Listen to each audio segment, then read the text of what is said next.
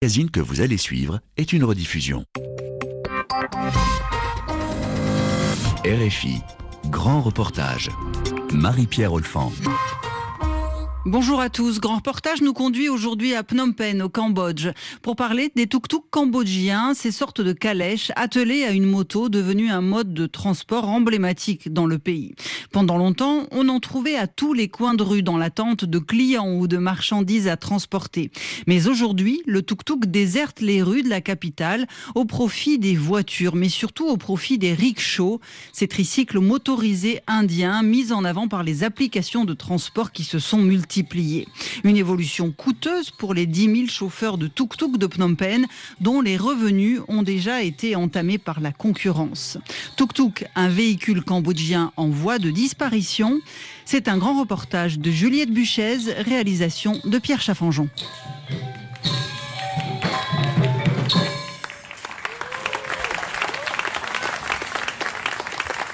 Il est 20h passé près du musée national à Phnom Penh. Le spectacle de danse traditionnelle cambodgienne qui s'y tient chaque soir s'achève tout juste. Les spectateurs, majoritairement des touristes, cherchent à regagner leur hébergement. Une dizaine de tuk-tuk les attend à la sortie. Mo, touriste britannique, opte pour l'un d'entre eux. Je les aime bien, c'est aéré. En soirée, c'est très agréable. Moins coûteux qu'une voiture, au Cambodge, les tuk-tuk sont fabriqués et utilisés depuis les années 2000 pour transporter des marchandises ou des personnes. Ces carrioles emblématiques, attelées à une moto, sont faites de bois et de métal supportant deux banquettes. Mais les tuk-tuk pourraient bien connaître leur dernier jour de gloire. Juste à côté du véhicule local, s'est garé un rickshaw, un tuk-tuk indien. Je ne suis pas sûre de ce que vous entendez par rickshaw. Ah ça, je vois. Je vois pas bien la différence. Mo s'en amuse, mais depuis un an, ces tricycles motorisés importés d'Inde mettent à mal le véhicule traditionnel cambodgien. Après le cyclopousse ou le taxi-moto, le tuk-tuk s'était imposé comme un moyen de transport populaire auprès des familles cambodgiennes, des marchands ou des touristes. 10 000 étaient enregistrés auprès de la municipalité de Phnom Penh selon les derniers chiffres. Ce soir-là, une demi-heure après que les touristes ont regagné leur hôtel, c'est le moment que choisissent certains chauffeurs pour venir se doucher au bain public, situé juste en face du musée national comme Inyut, qui a laissé sa famille en province. Le matin, je commence vers 6 ou 7 heures et je travaille jusqu'à 19h30 environ. Je dîne et je prends une douche. Avant, j'avais un tuk-tuk mer, mais je ne gagnais pas beaucoup d'argent.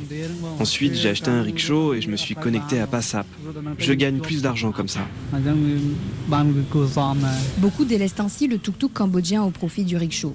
Jusqu'alors, les conducteurs stationnaient ou tournaient dans les rues à l'affût de clients. Dorénavant, ils sont de plus en plus nombreux à troquer cette méthode de la rue pour les applications de transport servant d'intermédiaire. Près d'un marché du vieux centre de Phnom Penh, Tida descend d'un rickshaw floqué du logo Passap. Plutôt que de faire le trajet d'une heure et demie sur sa moto, elle a commandé un rickshaw via l'application.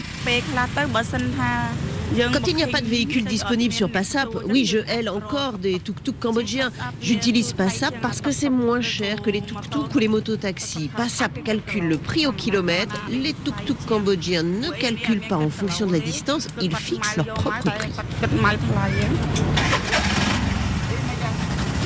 Les rickshaws indiens ont connu un décollage fulgurant dans la traînée de l'application Passap. D'ailleurs, beaucoup de Cambodgiens n'utilisent pas le terme rickshaw pour décrire le véhicule encore absent il y a quelques années. Ils lui préfèrent la désignation de tuk-tuk indien ou de Passap, justement. Fort de 3 millions de téléchargements dans un pays d'environ 16 millions d'habitants, le service est disponible dans une dizaine de villes cambodgiennes, comme le rappelle Dimrod Dara, directeur général de l'application.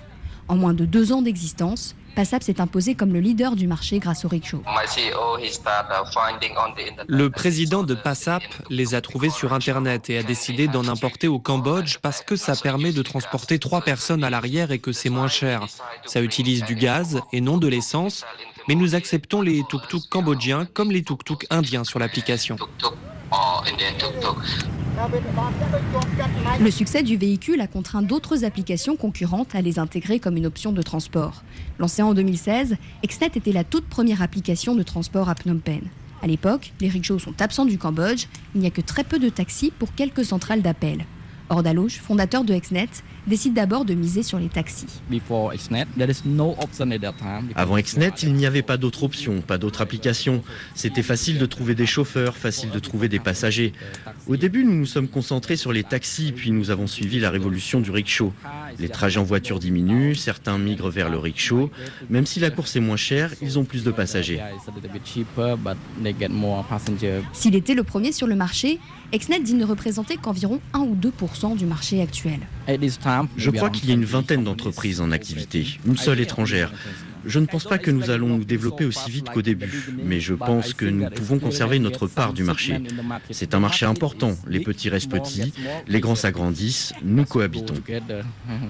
Parmi les derniers concurrents en date, le géant malaisien Grab, acquéreur de Uber en Asie du Sud-Est. Et le mastodonte ne fait pas exception à la règle.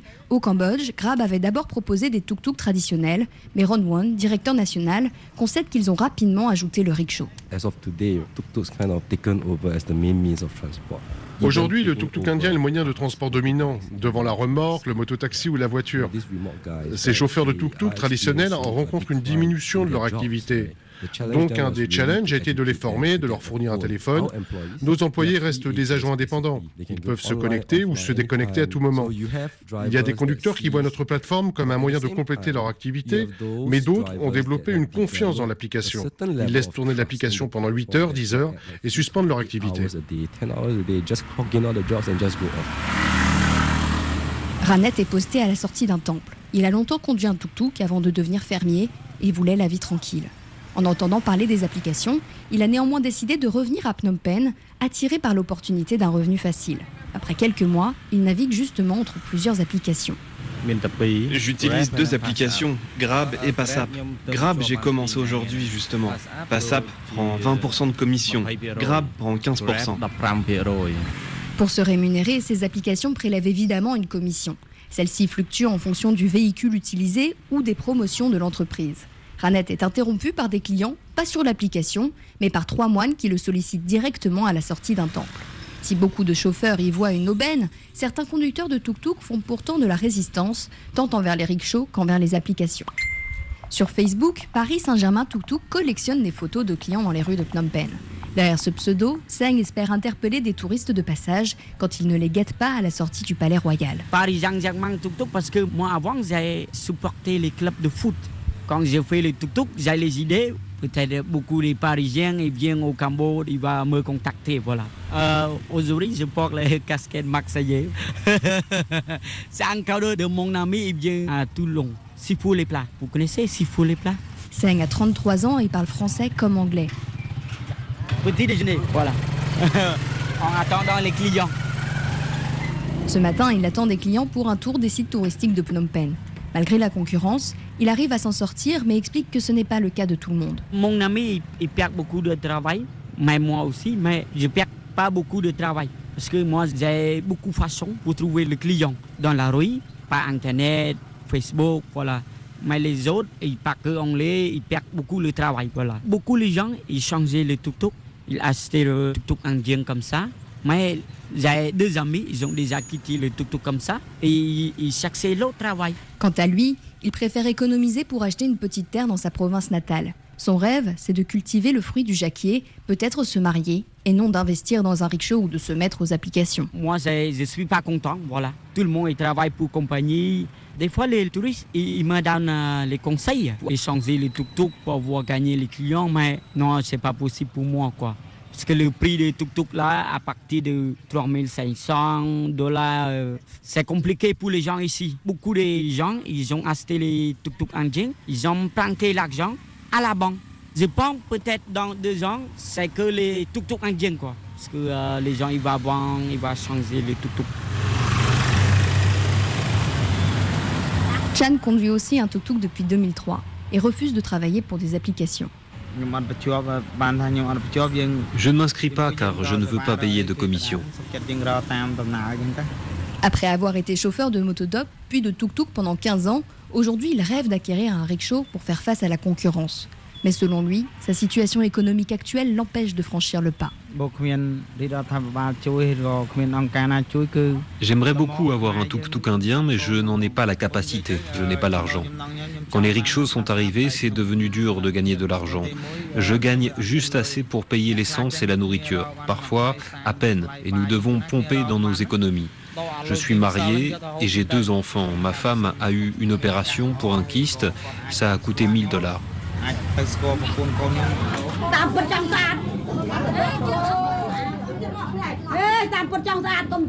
Chan habite à une quarantaine de minutes du musée national où il se poste jour et nuit. Lui, sa femme Nari et leur fils Kevin de 8 ans habitent une pièce d'environ 9 mètres carrés qu'il partage avec trois autres proches. Dans cet ensemble de bâtiments ressemblant à des entrepôts, plusieurs centaines de cellules d'habitation où se côtoient les travailleurs précaires du Cambodge. Chauffeurs de tuk-tuk de moto, agents d'entretien, vendeurs ambulants, ouvriers des industries textiles. Dimanche, c'est le jour de congé de ces derniers, alors les allées sont particulièrement animées. S'il te plaît, joue à l'ombre, pas en plein soleil. Il fait trop chaud. 45 dollars de loyer, 70 dollars d'eau et d'électricité, l'école de Kevin, les médicaments de Nari, la nourriture. Aujourd'hui, la famille a du mal à faire face aux différentes factures. Avant, je pouvais assurer seul, mais plus maintenant. La compétition avec les applications est devenue d'autant plus difficile à vivre au quotidien. Nari a donc rejoint son époux à Phnom Penh avec son fils cadet et a confié sa fille aînée à sa grand-mère. Elle travaille dorénavant dans une usine de confection textile, malgré la fatigue liée à sa maladie. Parfois, il ne peut pas gagner d'argent. Il attend toute la journée, nous n'avons rien pour manger, donc il a besoin de moi pour assurer nos revenus. Mais mon salaire est bas, entre 170 et 200 dollars par mois. Mais comme son activité de tuk-tuk est irrégulière, je suis venue l'aider. Aujourd'hui, les deux revenus du couple ne sont pas toujours suffisants pour mettre de l'argent de côté chaque mois. Quant à changer d'emploi, Chan dit que son manque d'éducation le prive d'une reconversion. Beaucoup rêvent d'acheter une terre ou un petit commerce à la campagne, un rêve que certains repoussent car de nombreux chauffeurs ont fini par financer leur changement de véhicule sur leurs économies ou avec un emprunt bancaire. Kaopon est secrétaire général adjoint à IDEA. Cette association défend les droits des travailleurs indépendants informels, chiffonniers, chauffeurs, vendeurs ambulants. Selon leurs derniers chiffres, sur 10 000 membres, 9 000 étaient enregistrés comme chauffeurs, mais il ne compte plus ceux qui signalent avoir changé de véhicule pour un rickshaw. Pour lui aussi, l'apparition des applications est un point de non-retour. La transition vers ce modèle est inévitable, mais doit être encadrée. Nous pensons que les commissions fixées par les applications sont très élevées. Certains de nos membres s'en plaignent. Alors nous cherchons à les réduire. Si nous devons négocier, nous devons nous organiser, que les chauffeurs passables rejoignent notre association, par exemple, pour pouvoir parler d'une seule voix. Je m'inquiète de la concurrence. Le gouvernement devrait prendre des mesures, délivrer des licences, par exemple, ou étudier une limitation du nombre de chauffeurs par rapport à la population ou aux touristes.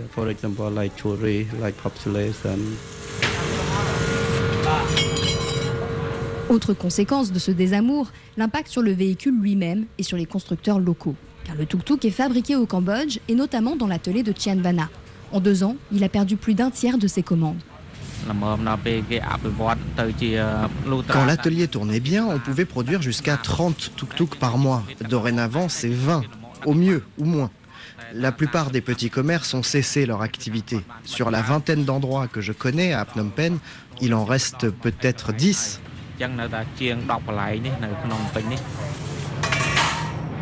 Huit personnes travaillent dans son atelier qui réalise de tuk-tuk de la coque en métal au siège rembourré en passant par les accoudoirs en bois signés de son nom.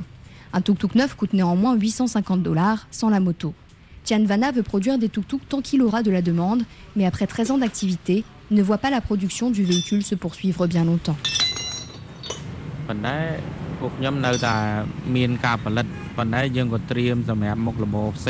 Nous fabriquons toujours des tuk-tuk, mais nous pensons à changer d'activité.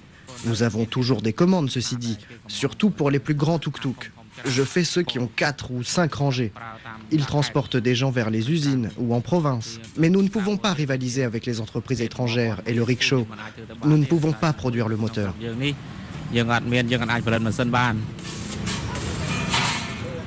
Juste en face, de l'autre côté de la rue, Sogvatra vend des rickshaws de la marque indienne TVS. C'est la seconde franchise que la jeune entrepreneuse ouvre avec sa famille en l'espace de 4 mois.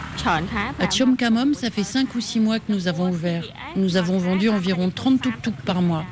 Ici, nous sommes ouverts depuis 2 mois, mais nous en avons vendu 10 le premier mois. L'un des gros avantages du véhicule, vendu à 3300 dollars, option non comprise, c'est qu'il consomme moins de carburant qu'un tuk-tuk. Surtout, il fonctionne avec du gaz GPL, moins coûteux que l'essence. La vendeuse dit voir 30% de nouveaux conducteurs contre 70% de chauffeurs de tuk-tuk ayant troqué leur ancien véhicule. Je plains bien sûr les tuk-tuk, mais c'est une nouvelle technologie. Nous devons nous adapter à ces évolutions. D'autant que ça peut aussi créer des opportunités de revenus d'activité, améliorer sa condition de vie. Avant, il n'y avait pas les applications. Certains gagnaient bien leur vie, d'autres non. Maintenant, c'est facile d'avoir des clients. Et si l'on y réfléchit, dans le futur, cette technologie pourrait être importée au Cambodge et peut-être que nous pourrons produire des rickshaws au Cambodge.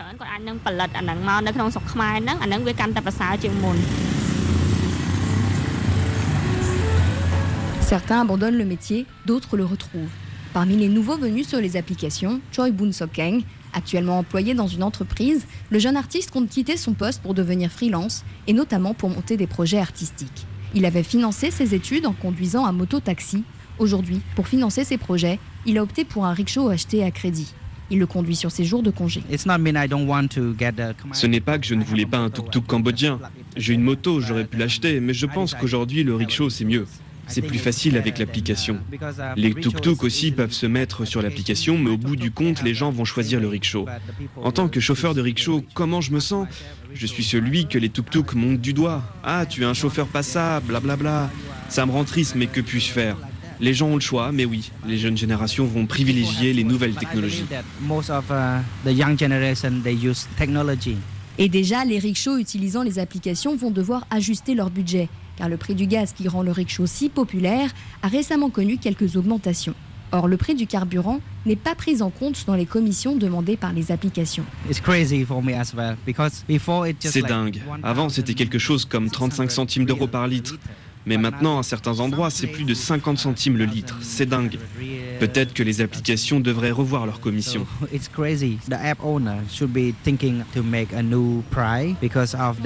La page qui semble se tourner avec les tuk-tuk, c'est finalement la même que celle des mototaxis ou des cyclos avant eux.